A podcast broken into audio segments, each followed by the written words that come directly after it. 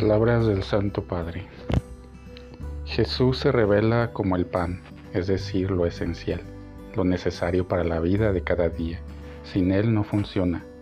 No un pan entre muchos otros, sino el pan de la vida.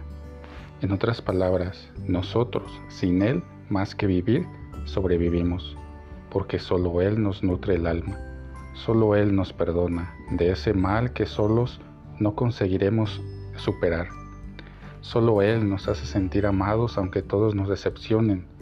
Solo Él nos da la fuerza de amar. Solo Él nos da la fuerza de perdonar en las dificultades. Solo Él da al corazón esa paz que busca. Solo Él da la vida para siempre cuando la vida aquí en la tierra se acaba. Tomada del Ángelus del 8 de agosto de 2021.